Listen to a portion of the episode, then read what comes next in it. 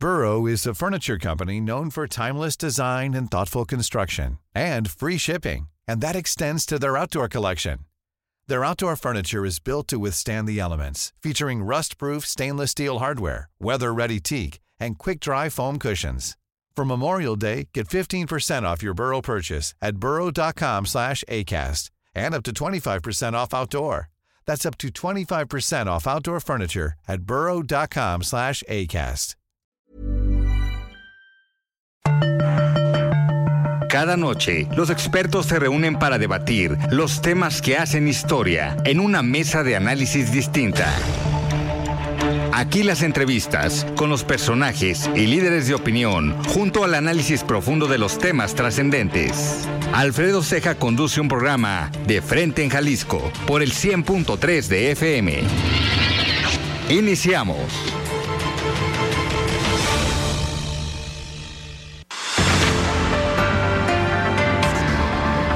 ¿Qué tal? Muy buenas noches. Bienvenidos a una emisión más de De Frente en Jalisco, aquí en Heraldo Radio Jalisco. Hoy martes 6 de diciembre quiero agradecer como todos los días en la producción y redacción de este espacio a Ricardo Gómez, en los controles técnicos a Antonio Luna y recordarles nuestro número de WhatsApp para que se comuniquen con nosotros el 3330 1779 66. El día de hoy vamos a tener aquí en entrevista en cabina al regidor en Zapopan por Movimiento Ciudadano Iván Chávez, coordinador de regidores. También vamos a tener un enlace con el diputado federal de Movimiento Ciudadano Manuel Herrera Vega para hablar sobre la votación que se dio hace unos minutos por la reforma electoral en la Cámara de Diputados.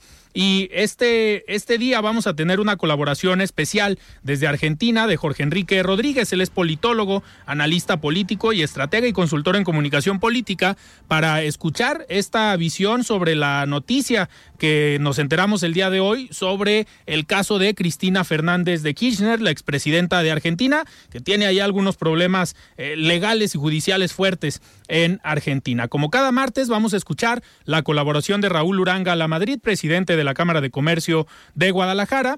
Y les recordamos que nos pueden escuchar en nuestra página de internet heraldodemexico.com.mx, ahí buscar el apartado radio y encontrarán la emisora de Heraldo Radio Guadalajara. También nos pueden escuchar a través de iHeartRadio en el 100.3 de FM. La voz de los expertos.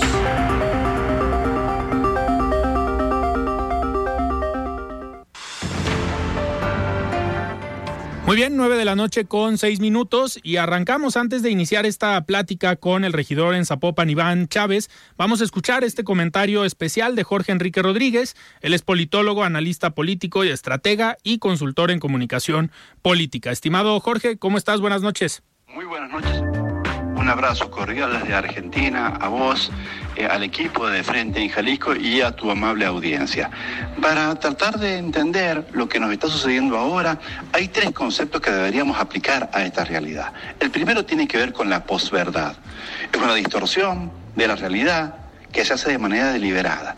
Es una situación, circunstancia o tiempo en lo que son más influyentes los sentimientos o creencias personales que los hechos en sí mismos. Vale decir, no importa tanto la verdad, sino cómo te sientas o tus sentimientos respecto a ella. Esto aplica absolutamente a la Argentina de hoy, donde estamos atravesados por el segundo concepto, una grieta feroz, que no solo divide, sino que enfrenta a la sociedad casi ascendida. Esa grieta es una alta polarización que opone al peronismo y al antiperonismo, o al kirchnerismo contra el macrismo en cualquiera de sus manifestaciones. Alfredo, hay amistades de 30 años que se rompieron, familiares que nunca se volvieron a hablar por estar de un lado y otra de la grieta. El tercer y último concepto es el de lofer. Un concepto que ustedes saben se usaba hace casi 50 años para referirse a la continuación por medio de mm, eh, instrumentos judiciales. Pero este neologismo inglés cobró un nuevo sentido en América Latina durante la última década como manera de interpretar y echar luz sobre algunos juicios armados, por ejemplo, contra el expresidente Luis, Luis Ignacio Lula da Silva en Brasil. Aquí los partidarios de la vicepresidenta postulan que todo ese procedimiento judicial tiene como un objeto proscribirla, que no pueda ser candidata el año que viene que haya elecciones presidenciales en la Argentina, equiparando su situación a la de Lula, actual presidente de Brasil, país en el que recordamos se descubrió un escandaloso armado de causas truchas, falsas, por funcionarios políticos, jueces, fiscales y medios de ese país contra Lula. De todas maneras, es un argumento que hay que eh, repasar porque hace un ratito nomás, en una extensa alocución que hizo la, la vicepresidenta, ha negado la posibilidad de ser candidata el año que viene. No, mi nombre no va a estar en ninguna lista, ha dicho.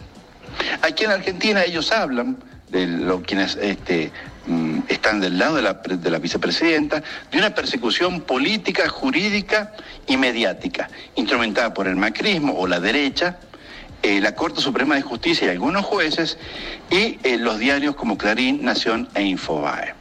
Hay que decir que hay algunos atisbos de realidad. El actual presidente de la Corte fue un importante asesor del Grupo Clarín hasta hace poco tiempo, asesor jurídico, y no se excusa en su cargo como ministro de la Corte en casos que involucran a sus ex clientes. Yendo al juicio, este juicio comenzó en mayo del 2019 y ha celebrado eh, un millar de horas de audiencia, que tuvieron su etapa más importante con los alegatos de la Fiscalía y las defensas, y que fue originada justamente por la denuncia de un ministro de Macri, que de las 24 provincias solo eh, encontró discrepancias en Santa Cruz, provincia en donde cual Cristina Fernández es originaria. El tribunal, integrado por los jueces Rodrigo Jiménez Uriburu, Andrés Vaso y Jorge Gorini, dio a conocer solo el veredicto ahora, pero aún todavía no los argumentos de la sentencia. La vicepresidenta Cristina Kirchner fue condenada a seis años de prisión e inhabilitación especial perpetua para ejercer cargos públicos por administración fraudulenta en perjuicio de la administración pública con la obra pública en Santa Cruz. Y Lázaro Báez, el eh, empresario involucrado en esto, también condenado a seis años de prisión. Para los jueces de la causa vialidad, que así se llama esta causa, Cristina Kirchner tuvo un interés manifiesto sobre el plan criminal. Así lo han dicho los eh, magistrados que condenaron a la vicepresidenta en un adelanto de lo que han sido los fundamentos del fallo. Brevemente, Alfredo, ¿de qué trata la causa vialidad por la que Cristina Kirchner fue investigada y juzgada. Esta causa realidad la justicia investigó si entre el 2003 y 2015 Cristina Kirchner lideró una asociación ilícita para el direccionamiento de la obra pública en Santa Cruz en favor de este empresario que yo recién citaba, Lázaro Báez, con un monto superior a los 5 mil millones de pesos.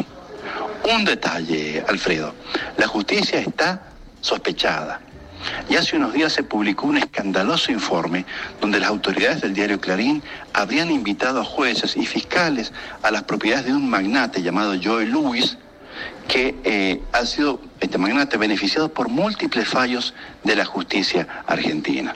La revelación del diario, que fue página 12, generó la verdad, un remesón en la opinión pública, porque jueces federales, dos directivos del Grupo Clarín, un ministro de la Ciudad Autónoma de Buenos Aires, gobernada por el macrismo, el jefe de los fiscales de, también de la Ciudad Autónoma de Buenos Aires y un empresario con pasado en la Agencia Federal de Inteligencia, después coordinaron a través de la aplicación Telegram difundir una versión falsa para justificar esta dádiva. Una vez que se dieron cuenta que periodistas habían enterado que ellos habían ido a este lugar, en lago escondido se llama, la propiedad del magnate Joe Lewis, este, para esquiar, para pescar, para, en fin, eh, hacer lobby, eh, urdieron a través del Telegram una versión falsa para justificar la participación de varios de ellos en un vuelo privado a Bariloche, más estadía de lujo en la estancia este, de este señor, y se abrió un escándalo por la presunta recepción de dádivas por parte de magistrados y funcionarios, lo que es un delito. Ahora, ¿qué es también un delito? ¿Cómo y quién ordenó el hackeo de esos mensajes en Telegram? Es terrible esto. De todas maneras, Alfredo, volvemos al principio y esto, cuidado, no es un razonamiento circular. Aquí no importa la verdad, sino lo que sientas al respecto. Es que te cuento, esto que te digo recién debería haber llevado a los funcionarios citados a la renuncia por aceptar dádivas y luego por querer armar una mentira. Y hay mucha gente que se niega a oír esta historia, que hunde en el fango a la reputación de la justicia local. Y por otro lado, hay gente que aunque se diga que hubo una tonelada de pruebas contra Cristina, piense que no hay un solo elemento de prueba en el juicio contra la vicepresidenta y que todo esto es política. Así dadas las cosas, amigos de frente en Jalisco, es un lodo en el que nadie quiere o puede salir.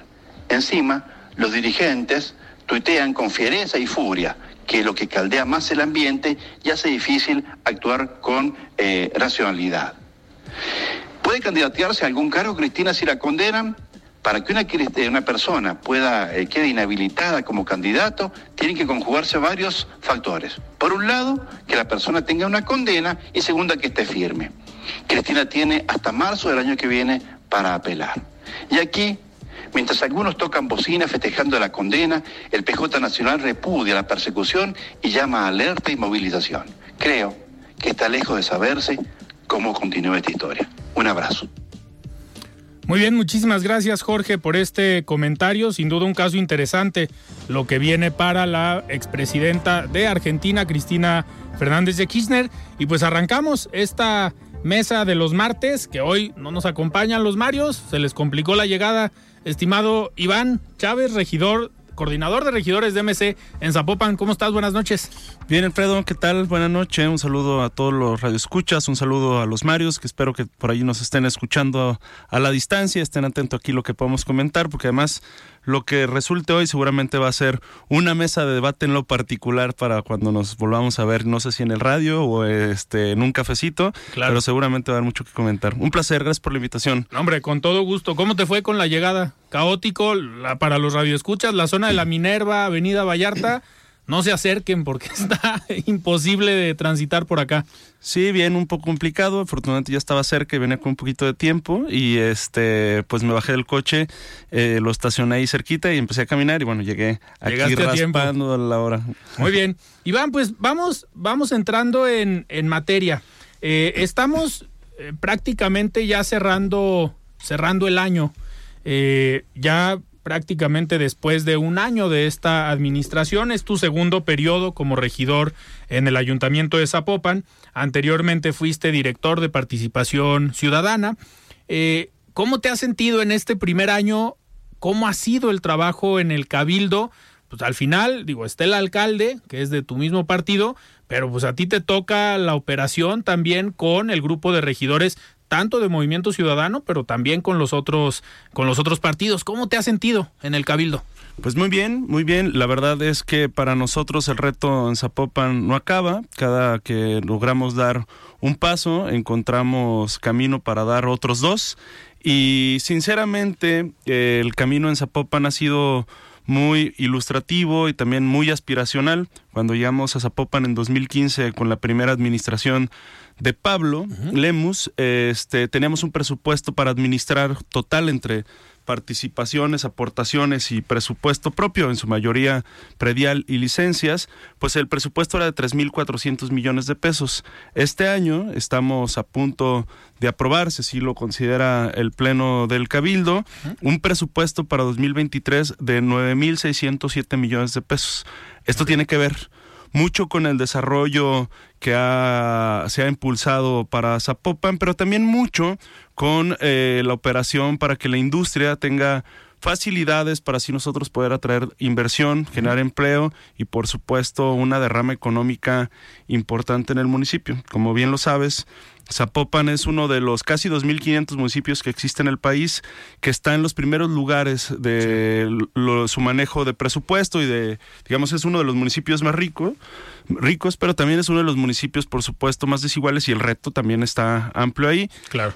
Hemos apostado mucho por acortar la brecha de desigualdad. Creo que este gobierno de continuidad, que Pablo haya tenido la oportunidad de ser por segunda vez alcalde de Zapopan y ahora Juan José Frangé, que conoce muy bien el municipio desde la parte administrativa, pueda continuar con el trabajo este, de Pablo, pues nos ha permitido poder dar avances, avances trascendentes, pues en términos de acortar la brecha de desigualdad, que son estos famosos contrastes que le duelen mucho a la gente, pues. Iván, tú desde la regiduría eh, y coordinando todos estos trabajos, supongo que tienes eh, muy bien mapeado desde que fuiste director de participación ciudadana eh, lo que es el sentir del ciudadano, el andar en la calle, el andar con los líderes de las colonias, llevando, digamos, al municipio y a la operación, pues las necesidades de los ciudadanos. Hablas ahorita de la desigualdad o del combate a la desigualdad que están implementando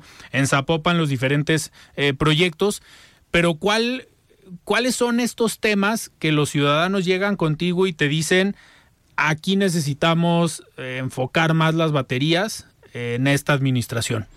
Fíjate que me, me, gustaría contestar la pregunta con un poquito de contexto este, anterior. Cuando nosotros nos propusimos eh, empujar un proyecto político en Zapopan, era con toda la intención de buscar el bien común y cambiar la realidad de su gente. Nosotros iniciamos por allá de 2014 a recorrer las calles, eh, después del proceso electoral 2015, continuamos antes de iniciar la administración haciendo un análisis profundo de qué es lo que debíamos de hacer realmente para establecer una relación con sus ciudadanos. Y lo que encontramos, bueno, esto no es este una noticia nueva, pues es que la relación del gobierno y los ciudadanos estaba basada en la desconfianza.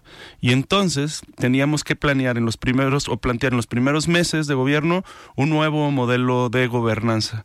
Y para ello establecimos un modelo de participación ciudadana donde facilitamos herramientas para que este famoso derecho que nos lo, hemos escuchado siempre como discurso político, aunque muy trillado, pero lo digo con respeto a esta aspiración constitucional que se establece en el artículo 39 de nuestra Carta Magna, que dice que el poder público dimana del pueblo, o sea, que el pueblo manda.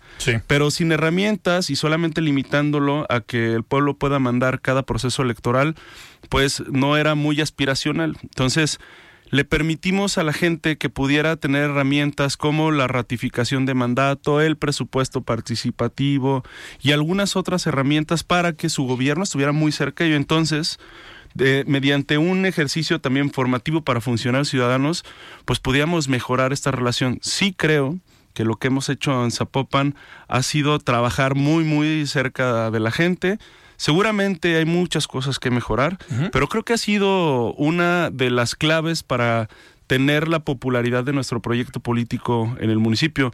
El municipio más poblado de Jalisco, con más de un millón seiscientos mil habitantes. Y para mí creo que el reto es eh, completamente diverso cada día mucho de lo que hemos hecho nosotros hoy este, podemos calcular que hemos invertido mil millones de pesos en infraestructura deportiva, principalmente en las unidades de 100, hemos renovado 60 de primer nivel y mucho ha sido de la mano con la gente. Hay colonias donde la disciplina favorita es el pádel, ¿no? La disciplina favorita es el fútbol. Hoy está de moda el pádel, pero bueno, hay que abrirle la oportunidad a todas estas nuevas generaciones y hemos acercado este digamos estas disciplinas que no son de fácil acceso para la gente que no tiene alto nivel adquisitivo a gente con cualquier tipo de nivel y entonces acortar esa brecha de desigualdad eso ha sido el reto este empezar a tomar decisiones escuchando a la gente no que, que eso es lo más importante digo y eso tienes la ventaja de ya haber estado en una dirección que a eso se dedicaba o sea tienes esta sensibilidad y lo quiero ligar con el trabajo que te tocó hacer durante la campaña. Fuiste el coordinador, te tocó estar en la parte pues de estructura, de conocer a los liderazgos en las colonias y supongo que ahora esto te permite tener, eh, no quiero decir ventaja, pero sí una mayor sensibilidad a estas problemáticas que a lo mejor eh, pues enfrente de tus compañeros regidores independientemente del partido, ¿no? Sí, creo que es una gran experiencia este haber eh, trabajado como coordinador de la campaña en esta ruta del proyecto. Sí, creo que me permitió ver este desde con altura de miras, por supuesto, eh, el reto. Y también creo que al final, cuando superas el reto y mantienes los equilibrios emocionales, pues, este, te permite tener mucha paciencia y mucha prudencia contra los nuevos planteamientos, sobre todo la oposición. Mucho respeto a la oposición. Hemos tenido eh, discusiones álgidas y todo, pero la verdad es que finalmente... un cabildo tranquilo. Con muy buena intención de colaborar. La verdad es que mis compañeros de oposición, junto con mis compañeros de fracción, han puesto toda la disposición porque le vaya bien a la gente y cuando es así es muy fácil trabajar y es muy sano el ambiente y entonces todos pensamos porque le vaya bien a Zapopan. Por supuesto, la destreza con la que el alcalde se conduce para abrirle la oportunidad de colaborar a todos, pues ayuda a tener un buen ambiente. Y sí, bueno, sí, sí creo que me ayudó mucho ser coordinador de campaña este, para aprender, ¿no? Y para tener paciencia y prudencia en toda esta gestión. Iván, que estamos a un minuto de irnos a un corte. Ahorita que regresemos, me gustaría que nos platicaras eh, cuáles son estos proyectos en los que Iván Chávez está eh, centrando, cuáles son los proyectos eh, principales que estarás impulsando o que estuviste impulsando este año, pero que viene también para el próximo año. No vamos a hablar todavía de lo electoral, para eso falta todavía otro, otro rato, que es algo que también te gusta y le entiendes, pero ahorita regresando vamos a platicar de estos, de, estos temas. Estamos platicando con Iván Chávez, él es coordinador de regidores de Movimiento Ciudadano en el Ayuntamiento de Zapopan. Vamos a un corte y regresamos.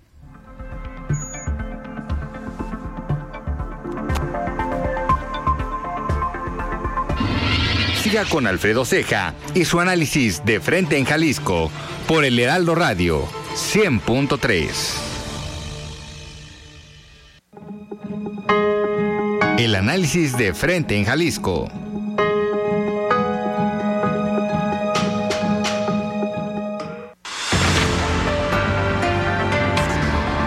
Muy bien, nueve de la noche con 28 minutos. Estamos de regreso aquí en De Frente en Jalisco, platicando con Iván Chávez, él es coordinador de regidores de Movimiento Ciudadano en Zapopan.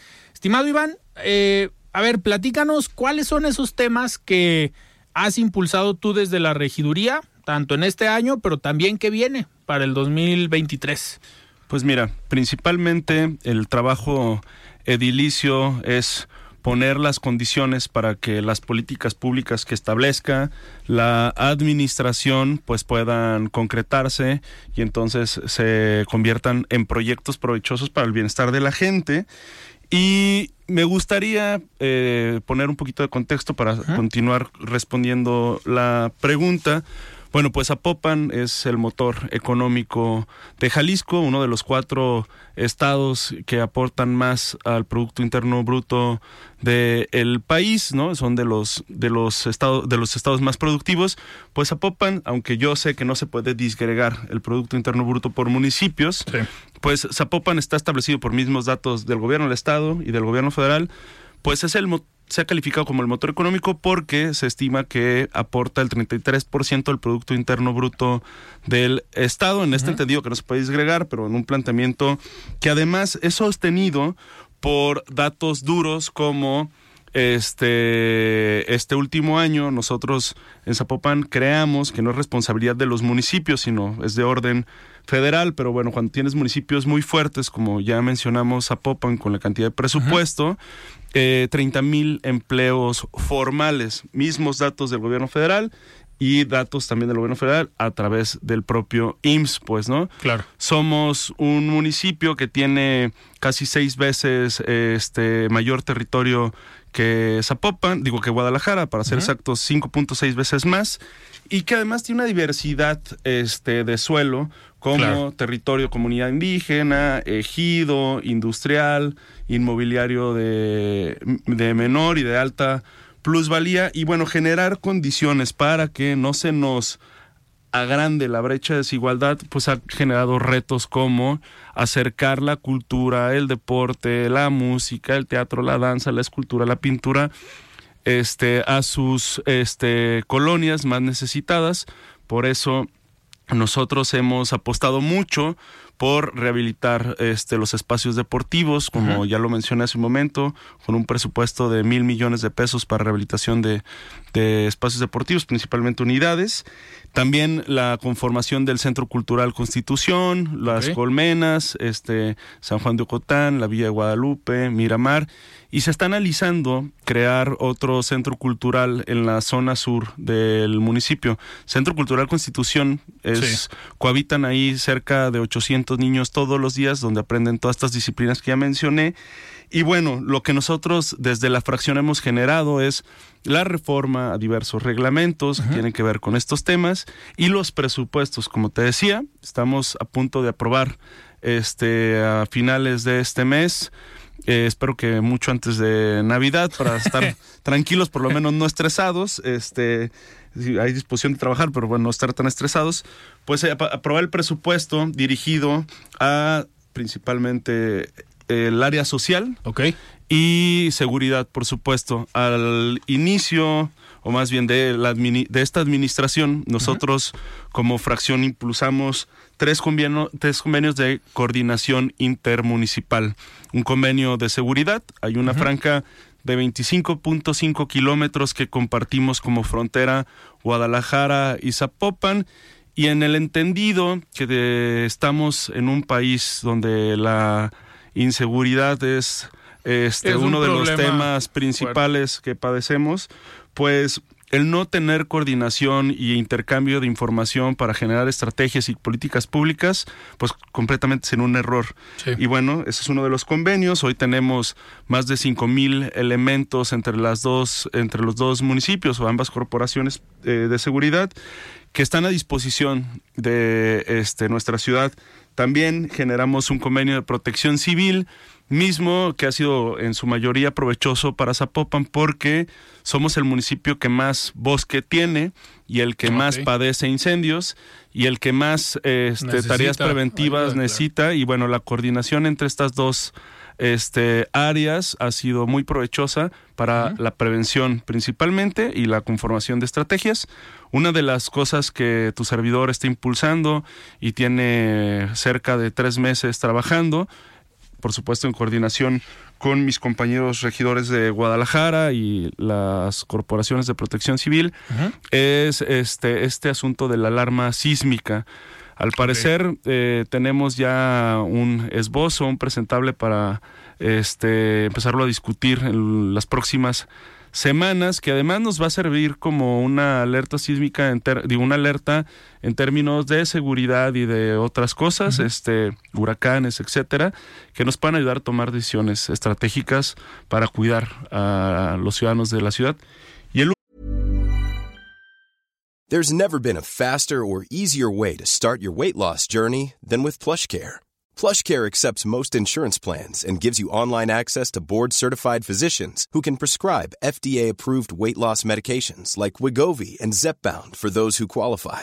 Take charge of your health and speak with a board-certified physician about a weight loss plan that's right for you. Get started today at plushcare.com slash weight loss. That's plushcare.com slash weight loss. plushcare.com slash weight loss. Hiring for your small business? If you're not looking for professionals on LinkedIn, you're looking in the wrong place. That's like looking for your car keys in a fish tank.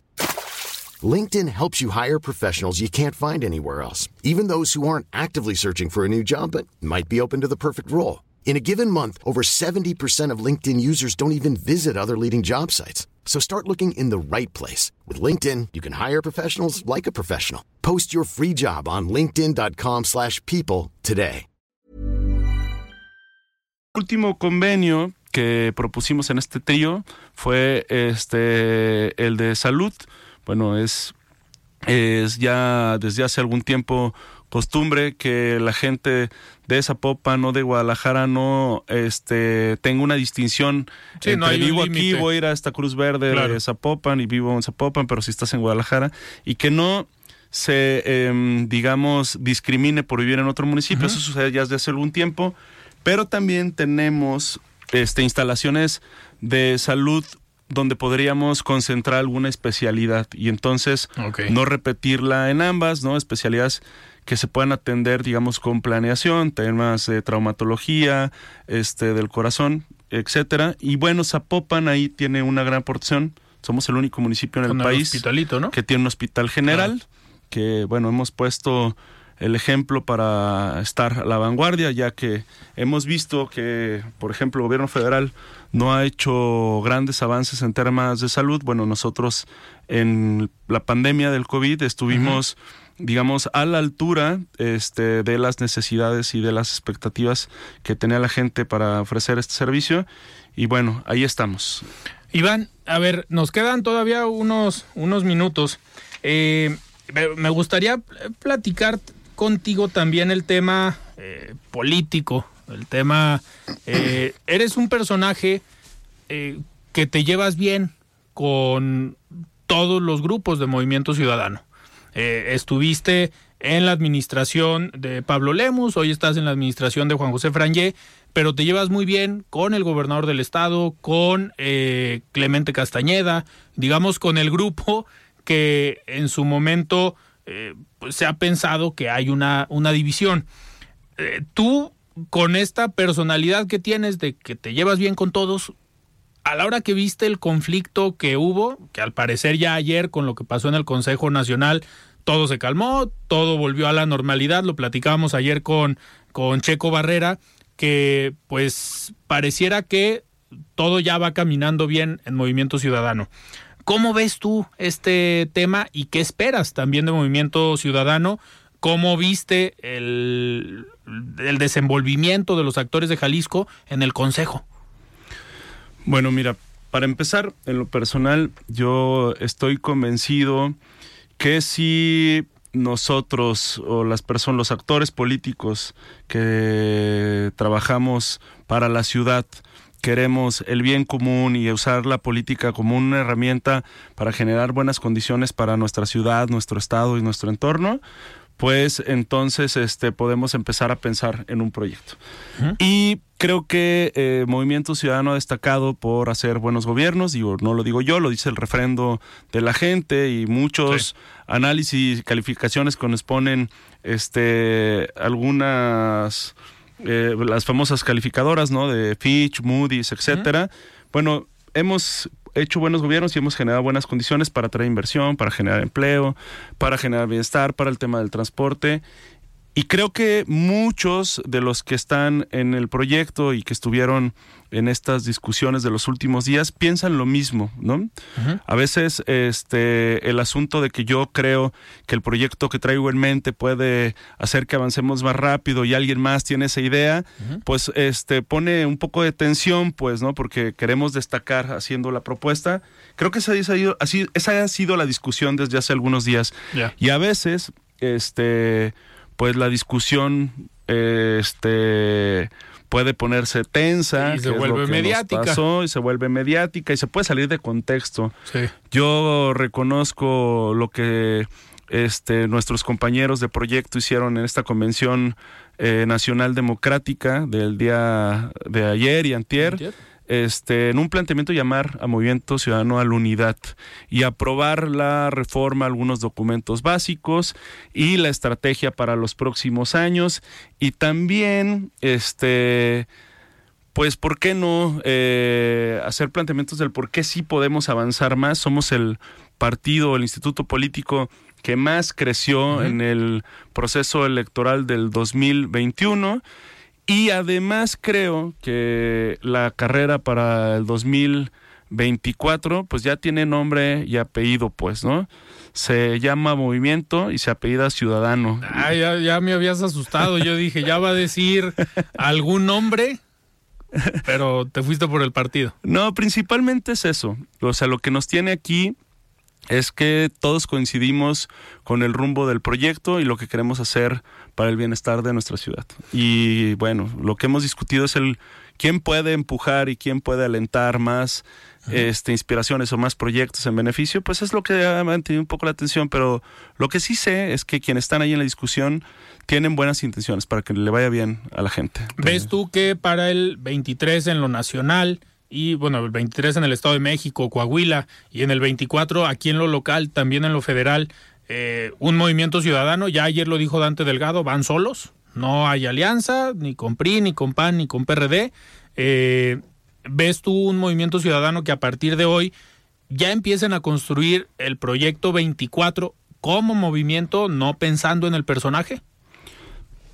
Sí, pecaría este, de hacer un planteamiento ingenuo diciendo que no estamos pensando en el 24, sí, entre todos los actores hay quienes tienen que estar concentrados haciendo gobierno y atendiendo sus responsabilidades como servidores públicos y hay quienes desde la parte digamos del instituto político tienen que empezar a organizar este y a digamos permear el proyecto y la estrategia de nuestro movimiento, pues sí, sí, definitivamente sí. Lo dijo Dante Delgado, vamos solos, pero bueno, este, la coyuntura política, la política no está hecha, la política, yo siempre lo he pensado así, se está haciendo. Y me gustó mucho que dijo Dante, vamos a ver la coyuntura más adelante y estamos, no estamos cerrados, pues, ¿no? Podríamos discutir, este, ir con alguien más, pero siempre y cuando se resguarden principios básicos para el bien y el rumbo, un buen rumbo del país, pues. Que mucho va a depender de la votación que se tuvo ahorita, de lo que va a pasar en los próximos días en el escenario nacional, en la Cámara de Diputados, la reforma electoral, ahí la indecisión que hubo en su momento con la Guardia Nacional, el tema del PRI, eh, que puso a temblar la alianza, eh, se llegó a pensar ya de una eh, posibilidad de que Movimiento Ciudadano decía, a ver, yo no voy en alianza con el PRI, pero con el PAN podemos platicarla. Entonces, mucho va a depender de este contexto, ¿no? A nivel nacional, que al final están jugando un papel interesante los legisladores de Movimiento Ciudadano. Sí, definitivamente estas acciones generan coyunturas y en estas coyunturas se tienen que tomar decisiones. Creo que el papel de Movimiento Ciudadano ha sido muy claro desde el principio. Quiero que quienes nos representan eh, en el Congreso de la Unión y en el Senado han hecho planteamientos completamente por convicción, orientados a lo que nos reúne en el proyecto. Y sin duda, pues hemos aportado a que no se vayan de bruces algunas decisiones de la mayoría. Y bueno, ahí está como resultado que no hay una reforma electoral como se había planteado en un principio y hoy, bueno, se plantea en algunas este, reformas secundarias, pues, o en el plan, famoso plan B que dice el presidente, y bueno, eso ayuda a cuidar las instituciones que validan la democracia. La democracia, llegar a este nivel de democracia que tenemos en el país nos ha costado mucho, incluso sangre. Claro. Ahorita vamos a platicar en unos minutos más con Manuel Herrera Vega, diputado federal de Movimiento Ciudadano, eh, precisamente sobre este tema de la votación que tuvieron el día de hoy en la Cámara de Diputados. Y vamos ahora a escuchar el comentario de Raúl Uranga La Madrid, presidente de la Cámara de Comercio de Guadalajara. Estimado Raúl, ¿cómo estás? Buenas noches. Muy buenas noches para ti, Alfredo, y para tu apreciada audiencia que sigue a De Frente en Jalisco, un programa del Heraldo Radio. La semana pasada presentamos en rueda de prensa los resultados del Buen Fin 2022 en la zona metropolitana de Guadalajara, en conjunto con la Profeco y el Gobierno de Guadalajara. En ella compartimos los principales hallazgos provenientes del estudio de impacto económico realizado por nuestro Centro de Análisis Estratégico Empresarial en colaboración con el Gobierno de Guadalajara para el Centro Histórico. Para este año tuvimos más de 13.000 empresas registradas, 9% más que en el año anterior contamos con un ticket promedio de compra de 7.775 pesos y ventas totales por 4.869 millones de pesos, que representó un incremento de 8.7% respecto al 2021. 23% de los consumidores que hicieron compras presenciales también realizaron compras en línea. El descuento más utilizado en ambas modalidades fue del 30%. Alrededor de 8 de cada 10 pesos gastados se destinaron a la compra de ropa, calzado y artículos electrónicos. 51% del monto total de las compras se pagaron en efectivo y 49% a crédito. El 83% de los plazos a meses sin intereses en compras a créditos tuvieron un plazo de un año o menor. Agradecemos a todas las empresas y consumidores participantes en esta gran iniciativa que en su edición 12 se consolida como un evento importante para el impulso económico y comercial en nuestra ciudad. Sigamos más juntos y más fuertes. Hasta aquí mi comentario, Alfredo. Que tengan una excelente semana, todas y todos. Nos escuchamos el próximo martes. Muchísimas gracias Raúl por este comentario y vamos ahora a enlazarnos con Manuel Herrera Vega, él es diputado federal de Movimiento Ciudadano y buen amigo aquí de Iván Chávez. Estimado Manuel, ¿cómo estás? Buenas noches. ¿Qué tal, Alfredo? Qué gusto saludarte. muchísimas gracias, Manuel. Aquí nos acompaña Iván Chávez, buen amigo tuyo ahí de Zapopan. Ah, que muchos saludos a mi querido Iván. Un abrazo. Saludos, don Manuel. Un placer escucharte. Manuel, oye, pues platícanos cómo les fue hoy eh, en la Cámara de Diputados. Ya vimos que, digamos, no pasó la reforma, digamos, inicial, pero llega el famoso plan B, que llega el secretario de Gobernación con una propuesta, una reforma de más de 300 páginas que querían que se votara eh, el día de hoy, que fuera rápido, sin conocer el proyecto. Por un lado ustedes, que son parte de la oposición, pero ni siquiera los diputados de Morena conocían este eh, proyecto. ¿Qué nos puedes decir de lo que pasó el día de hoy? Pues mira, este, Alfredo Iván, les platico una jornada muy intensa, eh, una jornada de, de debate, de discusión, donde pues sabíamos ya ya que Morena no tenía la mayoría calificada, que sabemos son dos terceras partes de, de los de los votos en el Congreso y bueno eh, sucedió lo que ya esperábamos, ¿no? Eh, tanto el PRD como el PRI, el PAN y Movimiento Ciudadano, que fuimos la primera fuerza política en decir con toda claridad que esta reforma electoral no la íbamos a acompañar, eh, y que no íbamos a apoyar ningún proyecto de modificación al sistema electoral, porque además no son los tiempos, independientemente de que la reforma representaba un gran riesgo para nuestro país, como ya lo habíamos platicado.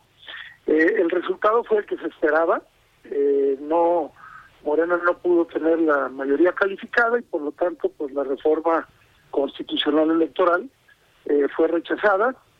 Y desde el día de ayer el secretario de Gobernación advirtió que mandarían su plan B y que se discutiría en el Pleno, lo cual en principio a mí me parece una gran falta de respeto eh, y me parece que es vergonzoso, sobre todo para los eh, diputados de Morena, del Partido Verde y del Partido del Trabajo, eh, porque prácticamente se lanza un mensaje muy negativo de la división de poderes, de la falta de respeto justamente al poder legislativo y donde pues a todas luces los diputados de Morena, del Verde y del PT pues los tratan como marionetas, eh, realmente no tienen voz ni voto, eh, no analizan los dictámenes, eh, estuvieron defendiendo la reforma electoral y si tú ves el debate te vas a dar cuenta que no hubo argumentos técnicos de su parte, que ni siquiera conocían a profundidad el dictamen.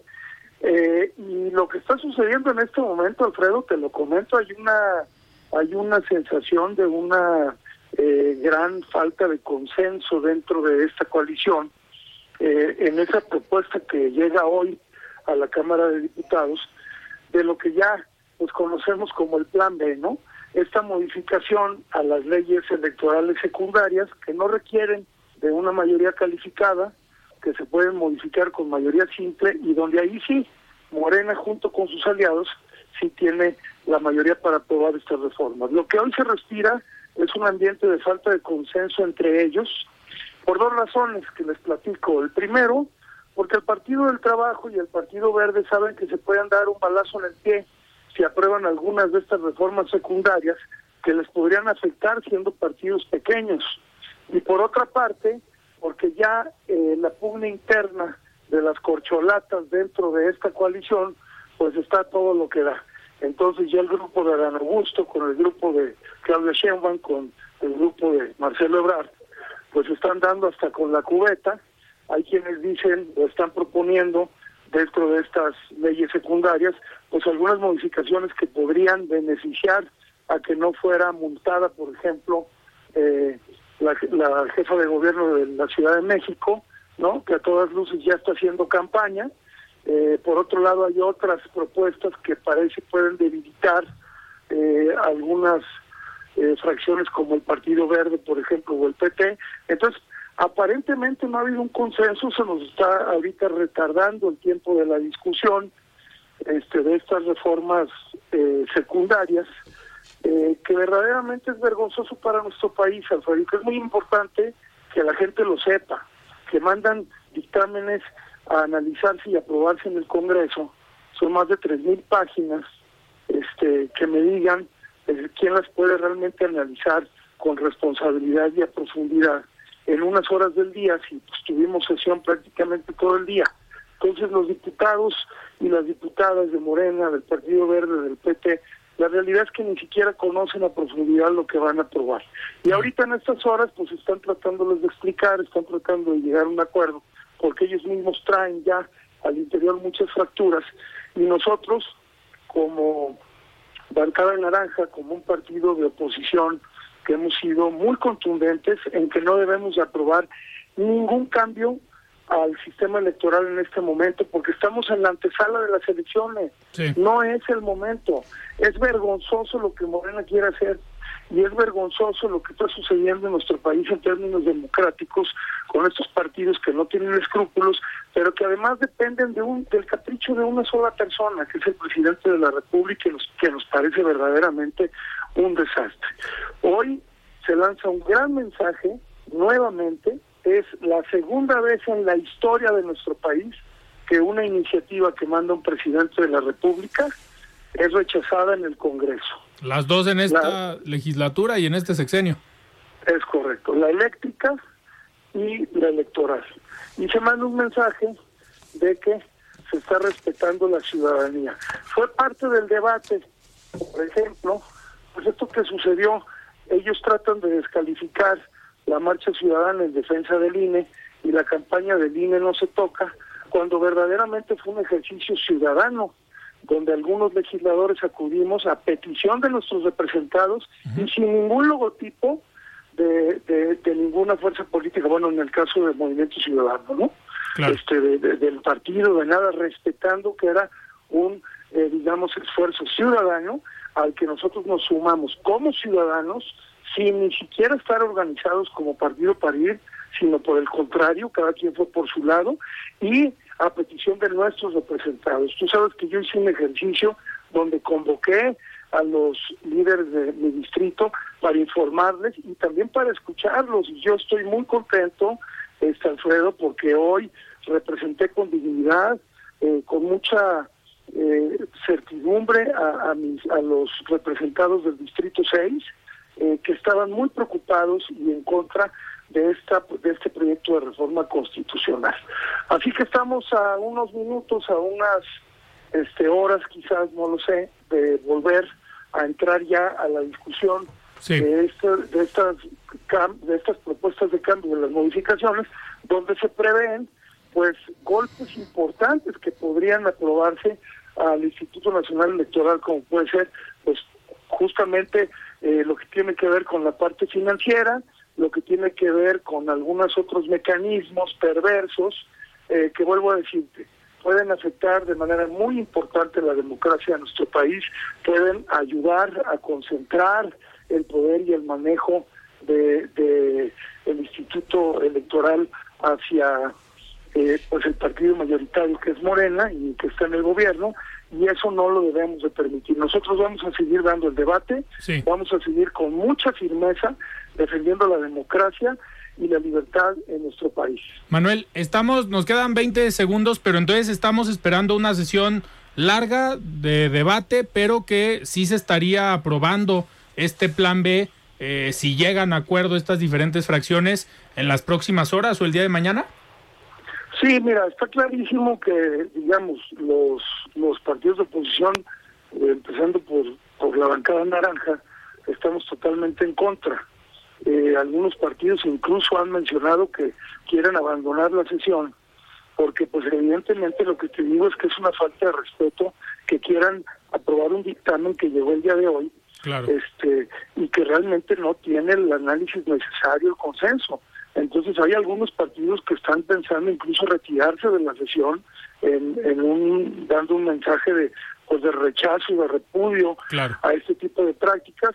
Nosotros como bancada naranja estaremos aquí este dando la batalla, eh, obviamente oponiéndonos a cualquier cambio en términos electorales y bueno, va a depender mucho de si Morena junto con el Partido Verde y el Partido del Trabajo logran algún consenso en algunas de las reformas secundarias y bueno ahí teniendo ellos mayoría simple sí se podrían aprobar y eso es lo que pues lo que estaremos eh, viendo en las próximas horas. La verdad es que un mensaje muy negativo y que habla de los pocos escrúpulos y la poca dignidad que tienen los diputados y las diputadas eh, de Morena y del Partido del Trabajo y del Partido Verde. muy bien, Manuel.